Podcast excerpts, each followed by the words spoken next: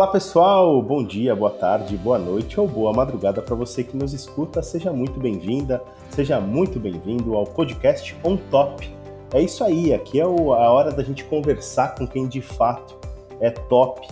E obviamente estou falando também do Top of Mind de RH. Você que nos, que nos acompanha, já fica a dica para você seguir o Top of Mind de RH nas mídias sociais. Eu sou o Daniel Consani e a gente vai junto nessa jornada para entender um pouquinho sobre a experiência no processo seletivo, desde o candidato até o recrutador e quem vai ajudar a gente nessa jornada, guiar a gente por essa por esses caminhos, por essa trilha, é a Ana Paula Prado, ela é CEO do InfoJobs e eu agradeço muitíssimo pela sua participação, viu, Ana?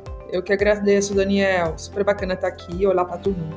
Maravilha, o privilégio é todo nosso. Bora para o nosso bate-papo.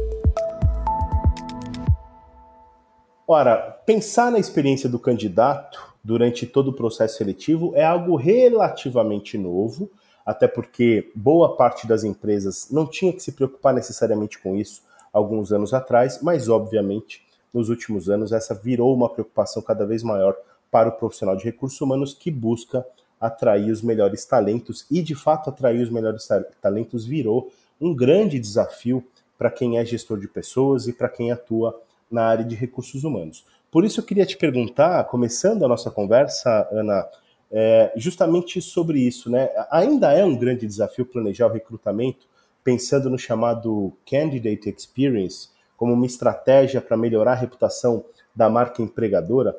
É, e eu queria que você falasse um pouquinho também sobre esse conceito de Candidate Experience. Legal, Daniel. É, é, um conceito muito importante né, para todo o processo, um conceito aí que a gente importou de marketing, né, pensando na, na experiência do consumidor. E nesse caso aqui, a gente está falando sobre a experiência do candidato, que não deixa de ser um consumidor da nossa marca. Né, e a gente pouco uhum. fala sobre isso. Mas a, a, a, experiência do candidato, ela tem que ser uma prioridade dentro do recrutamento, né, dentro do processo seletivo, desculpa. Então, é, como é que eu posso dar uma melhor experiência para ele, para que ele, em primeiro lugar, se sinta interessado pelo meu processo, então eu posso atrair ele para o meu processo. Uhum. Depois que eu atraio ele para o meu processo, como é que eu faço para uh, fazer com que ele continue, né? Que ele não tenha ali, ele não, não acabe de desengajando desse processo. Então, Sim. como é que eu vou encantar ele, né? Quais informações que eu devo passar, né? Para depois eu converter, né? Porque de novo a gente também tem que pensar nessa conversão desse candidato em essa pessoa, na verdade, em uma candidatura e a partir daí uh, ter essa pessoa dentro do meu processo seletivo. Então, é uma preocupação quanto à marca, né? Uh, como a gente quando a gente pensa em produto, e aqui a gente também está falando sobre o produto, a minha vaga que estou ofertando. Perfeito. É de fato pensar o processo seletivo como um produto, né? Como algo que de fato vai vender a marca, vai, vai mostrar a marca da companhia para os novos talentos. Eu, eu vi que uma, que uma pesquisa realizada pela, pelo InfoJobs mostrou que mais de 75% dos respondentes afirmam consultar páginas de opinião pública e redes sociais antes de se candidatar a uma vaga específica. Nesse contexto, eu queria que você falasse por que, que é importante criar um processo em que o profissional se sinta bem e tenha uma boa impressão da empresa que está contratando. Tá. Eu acho que aqui vai até além um pouco, né, Daniel, de criar um processo. Eu acho que cada vez mais, né, nós buscamos opiniões antes de tomar uma decisão. Né? E você se candidatar a um processo seletivo, você participar de um processo seletivo, muitas vezes, uh, a gente também busca mais informações quanto à empresa. Né? Então, quando a gente fala sobre uh, consultar páginas de opiniões públicas, as pessoas elas vão de fato entender como é que é trabalhar lá. Né? O que, uhum. que as pessoas, ex-funcionários ou funcionários, opinam quanto a trabalhar naquela empresa? Perfeito. Qual é o salário que é ofertado pelaquela empresa. Aquelas pessoas que estão no cargo hoje, elas de fato estão uh, desempenhando atividades que estão condizentes com aquele cargo e assim por diante. Né? Então ele busca essas informações cada vez mais para tomar essa decisão. E a gente acaba tendo isso como uh, um ponto, né? um ponto inicial ali dentro do processo seletivo. Então, uh, trabalhar sempre com transparência. Então eu trabalho muito além do meu processo seletivo, né? quando a gente pensa ali daquela vaga, mas eu trabalho trabalho na minha empresa. Né? Então, como é que eu deixo essas informações claras para que isso não seja um ponto conflitivo ou para que isso faça com que uh, eu tenha menos, tenha menos candidatos ou candidatos desistindo do meu processo? Né? Então, uh, trabalhar com isso de forma mais integrada, né? Uhum. Então é essa é uma preocupação que pelo menos aqui nós no InfoJobs nós temos essa preocupação. Então como é que eu faço para deixar essa informação mais integrada com a vaga para que ele não tenha que ir para outro canal e depois volta para esse canal e a gente sabe que muitas pessoas desistem aí nesse caminho, tá? Mas essa é uma tendência que nós já uh, experimentamos no nosso, no nosso cotidiano, no nosso dia a dia, e a gente percebe isso também vindo para os processos seletivos, enfim, já tem algum tempo, né? Sim. E cada vez mais aí o candidato ele está nessa nesse nessa lugar de poder, né? Ele é uhum. é ele que vai tomar essa decisão e essa decisão ela é pautada em fatos e em experiências. Perfeito e faz todo sentido, né? Até porque um processo de seleção normalmente ele é composto por vários, várias fases, né? É, até para que o perfil do profissional buscado seja de fato encontrado. É, aliás, a gente tem até processos seletivos que são grandes até demais, eles viram quase um, né, aquele, um monstrengo e tal, mas a gente imagina que sempre tem o objetivo de, de fato, encontrar o melhor talento para aquela vaga específica. Mas eu queria que você comentasse um pouquinho o que, que é preciso ser feito para melhorar a performance desse recrutamento? Né? Que atividades é, podem e devem ser adotadas pelas empresas nesse sentido, na composição do processo seletivo como um todo, justamente para que ele não vire esse monstrengo, mas que de, de, de, alguma forma ele seja muito assertivo. Legal, legal, Daniel. Isso, esse é um tema bastante uh, em alta, né? Nós estamos uhum. falando muito sobre isso. Acho que nós lemos muitos comentários inclusive, inclusive de candidatos nas redes sociais, né? Uhum, e é uhum, muito é importante é que as empresas estejam preocupadas com isso, porque, como eu disse anteriormente, né, o candidato ele tem uma experiência com a sua marca, né? Uhum. Talvez ali não com, com, como um consumidor final, né? não como alguém que esteja, uh, não como cliente, mas ele tem sim uma experiência de marca. Né? Então eu preciso me preocupar com essa experiência dele dentro desse meu processo. Tá? Vamos lá. Eu acho que aqui, né, quando a gente fala sobre processo, né, o que, que precisa ser feito, eu acho que a gente tem que pensar muito em se colocar no lugar do candidato, né, em primeiro uhum. lugar, fala sobre experiência, se colocar no lugar dele, e entender, fazer uma leitura do processo, é, pensando o que, que realmente é necessário.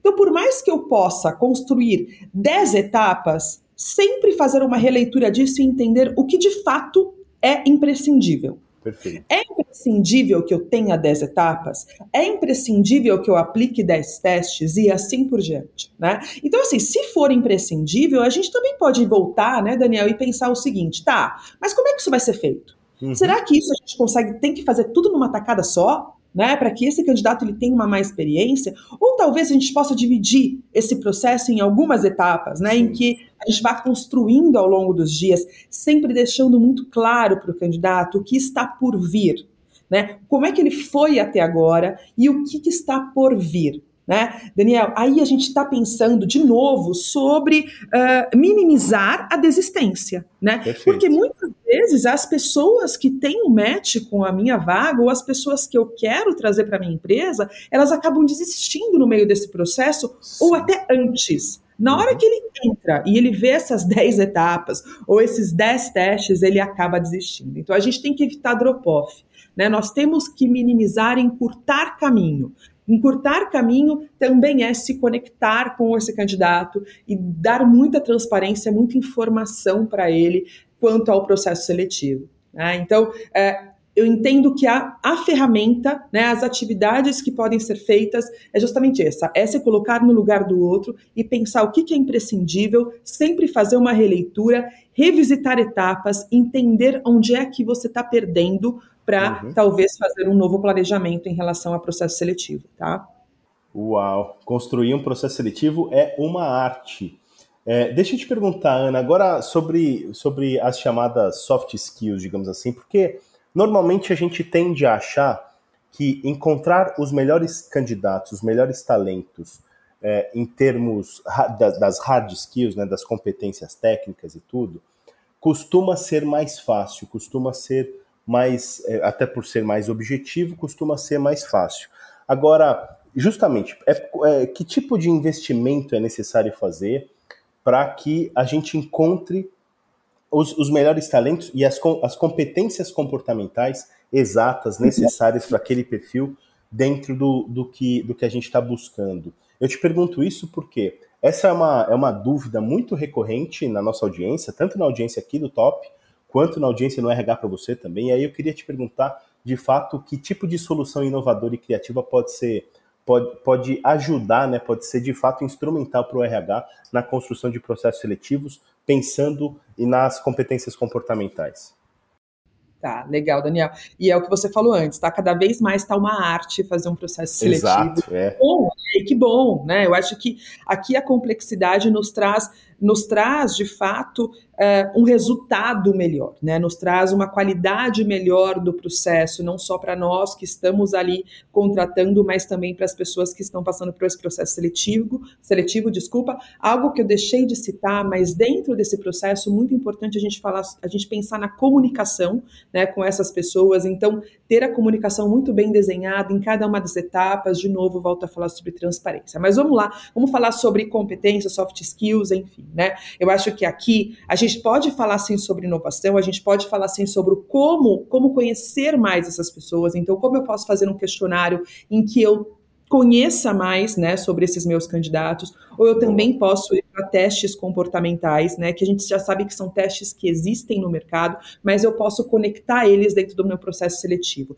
Sempre lembrando, né, Daniel, que é o que é imprescindível né? Porque senão a gente acaba, acaba colocando mais um, mais diversos critérios, né? Então, quais são todas as soft skills que eu gostaria de ter dos meus candidatos? E eu uhum. acabo afunilando e gargalando de novo, né, e dando oportunidade para poucas pessoas, né? Mas pensando que eu já tive essa análise crítica, eu posso ir ou para um questionário, né, que apesar de não ser objetivo, porque de fato a parte técnica é mais simples, ela é Sim. testável, ela é, é, muito mais claro, né, da gente, uhum. da gente encontrar ali a resposta. Mas eu posso sim colocar um questionário, eu posso sim pensar em um teste, um teste comportamental, né? E eu penso em atrelar ele dentro do meu processo seletivo, sempre pensando ou fazer uma gamificação, né? Mas sempre pensando ali na experiência do candidato, sem esquecer, claro, que nós, recrutadores, pessoas que estamos contratando, nós também precisamos do dado, precisamos da informação. Então tem algumas coisas que não tem como pular, né? Mas por mais que a gente não tenha como pular, como é que a gente pode ter essa informação de forma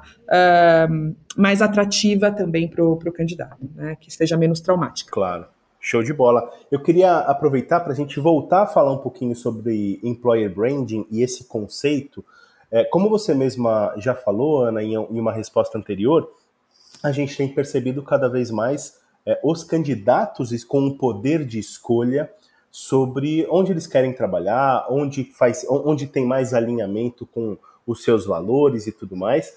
E, obviamente, as empresas estão hoje num jogo, digamos assim, em que elas precisam trabalhar sua marca empregadora, elas precisam ser atraentes para esses grandes talentos.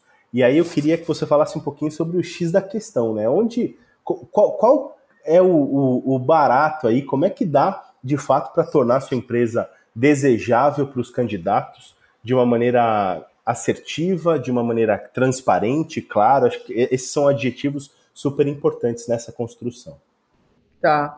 Eu acho que, Daniel, acho que a gente poderia começar falando que não tem empresa boa e empresa ruim, né? Eu acho que a gente tem que mostrar ali a verdade sempre, porque as pessoas elas se conectam com a verdade, né? E uhum. quando a uhum. gente está trabalhando com a transparência, a gente acaba conectando com as pessoas que têm os mesmos valores da companhia. É exatamente também, isso. Então, é, eu, eu, imagino que, a princípio, a gente tem que trabalhar com a transparência. Então, dar o máximo de informação possível. Então, é, talvez trazer ali quais são os produtos da empresa, deixar isso muito claro, né? Então, uhum. a empresa geralmente 100, 99% das empresas elas já possuem uma página, né? Então, como é que eu deixo muito claro nessa página quais são os produtos, uh, quais são os canais que eu utilizo, como, como, é que eu trabalho esse meu trabalho conosco, né? Qual é o meu perfil nas redes sociais, como é que eu exploro a experiência das pessoas que já trabalham dentro da minha empresa, né? Então, eu também tenho que pensar em páginas públicas sobre a minha empresa. Então, eu como empresa, né? Eu como ali empregador, né? Onde é que eles falam sobre a minha empresa? Então, por exemplo, no InfoJobs hoje nós temos temos muitas avaliações, né? Nós somos o portal hoje com mais avaliações de pessoas de forma espontânea. Uhum. Né? Então, a empresa ela precisa buscar isso, buscar onde é que as pessoas, o que, que as pessoas estão falando sobre ela e interagir também com essas falas, né? Para que isso cada vez mais conecte com as pessoas e a uh, e os candidatos, as pessoas interessadas se conectem com a sua marca. Né? Então, é importante trazer essa transparência aí em primeiro lugar, tá, Daniel? Então, explorar isso, explorar todos os canais e dar muita informação. Então, levar a informação uh, completa sempre. Maravilha. Ô, Ana, conta mais pra gente, então, como é que o InfoJobs tem trabalhado para contribuir justamente para esse ambiente melhor, para esses processos seletivos mais transparentes, melhores. Eu queria que você falasse um pouquinho mais sobre as soluções do InfoJobs para a gente. Nós pensamos, nós somos o ponto né, de encontro entre o candidato e a empresa. Né? E daí, tá. pensando ali na empresa, nós temos diversas soluções. Então, desde publicação, da publicação de uma vaga até um ATS, que hoje é o ATS mais completo do mercado. Tá? tá. Então, tá. Uh, quando a gente pensa uh, nessas soluções, quando a gente fala sobre marca, por exemplo, dentro do InfoJobs, quando, quando uma pessoa, uma, uma pessoa candidata, ela publica o currículo dela, ela pode, de forma espontânea, contar qual que foi a experiência, como é que foi a experiência dela numa empresa X ou numa empresa Y, conforme ela cadastra o perfil dela.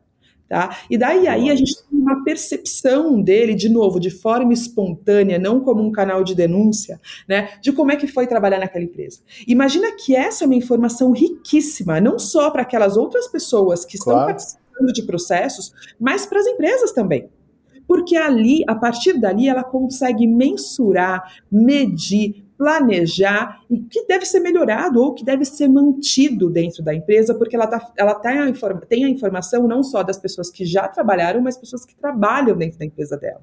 Né? Então, é algo muito rico que hoje está dentro do InfoJobs, né, dentro da solução de ATS, por exemplo, que ele conecta com o trabalho conosco dele, né, que ele conecta dentro do processo seletivo. Então, ele deixa tudo cada vez mais conectado e transparente, né? Então, dando uma boa experiência.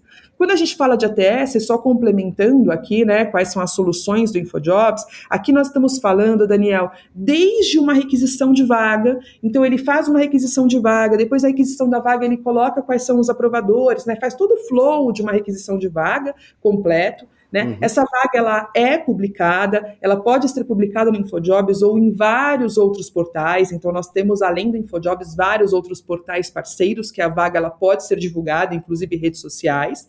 E essas vagas, apesar de estarem em diversos canais, todas as candidaturas elas chegam num único, um único canal e ela consegue concentrar as candidaturas e dar a melhor experiência para esses candidatos dentro de uma única plataforma. Tá, e é a partir daí que a mágica acontece. Então, eu planejo a experiência desses candidatos dentro dessa plataforma, né, que Hoje o nosso ATS ele se chama Pandapé. E dentro do Pandapé ele vai planejar qual a comunicação que ela quer, quer, ter com essas pessoas, quais são as etapas que ela quer também conduzir dentro desses processos. E tudo isso acontece tá, de forma automática. Então hoje nós temos um, um robô mesmo, né? No sentido, não um robô. Uh, não é não é um robô como algo que não é humanizado. A empresa uhum. ela mata essas etapas e acontece de forma automatizada, né, todo esse processo. Então as pessoas elas vão evoluindo de etapa conforme a conclusão, enfim, ou exclusão também do processo seletivo, tá, Daniel? Então, tá. depois disso, nós finalizamos já com, depois de ter passado por entrevista virtual, né, teste, gamificação, enfim, tudo isso é possível dentro da plataforma, a gente também vai para uma etapa que é a admissão digital, que também acontece dentro do Pandapé. Então, olha que incrível, ele vai desde uma requisição até a admissão digital. Né? Então, essa é uma solução, de fato, muito completa de mercado, que é uma solução do InfoJobs. Então, é uma das soluções que nós temos dentro do nosso portfólio aí de produtos para empresas. Né? Mas, Pô, demais. E eu acho que o bacana de tudo isso, né, é que nós temos no DNA, né, ajudar o candidato. Então nós uhum. temos, uh, nós somos um portal que nascemos de como um job site, né? Então nós temos uma preocupação em uh, ajudar o candidato, em dar a melhor experiência para ele. Então isso faz parte de todas as nossas soluções. Então nós pensamos nisso, pensamos sim em dar a solução para a empresa, mas no nosso DNA também está cuidar do candidato, né? Fazer com que ele tenha a melhor experiência possível. Nas Bom. duas pontas. Fantástico, Ana. Para finalizar a nossa conversa, eu queria convidar você a oferecer uma dica, aquela dica de ouro para os RHs que estão nos ouvindo, para qual é, qual é de fato o caminho mais curto, digamos assim, para encontrar os melhores talentos, para criar processos seletivos realmente encantadores e engajar esses talentos e os trabalhadores com a sua marca. Tá? Eu acho muito bacana você entender onde é que está seu público. Né? Quando eu falo sobre público, são aquelas pessoas que hoje você precisa contratar. Né? Tá. Então, entender qual é esse canal que deve estar divulgada a sua posição, onde é que ela deve estar exposta, para que você consiga conectar com essas pessoas. A partir do momento em que você sabe onde é que você está, você tem que pensar tudo naquele funil, né? Então, eu consegui atingir essas pessoas, como é que eu faço para converter? Depois de converter em inscritos, como é, como é que eu posso fazer para encantar? E encantar é o que a gente falou anteriormente. Então, pensar num processo seletivo muito com o olhar do candidato. Uhum. O que, uhum. que você gostaria de, de como é que você gostaria de participar de um processo seletivo. Então, colocar etapas condizentes, etapas que realmente sejam imprescindíveis, né? Uh, fazer entrevistas que de fato uh, sejam importantes. Então, se eu quero que alguém se desloque, que esse deslocamento ele seja pensado, que existe sim um custo, muitas vezes, né? Ele realmente é necessário, né? Que faça sentido, né?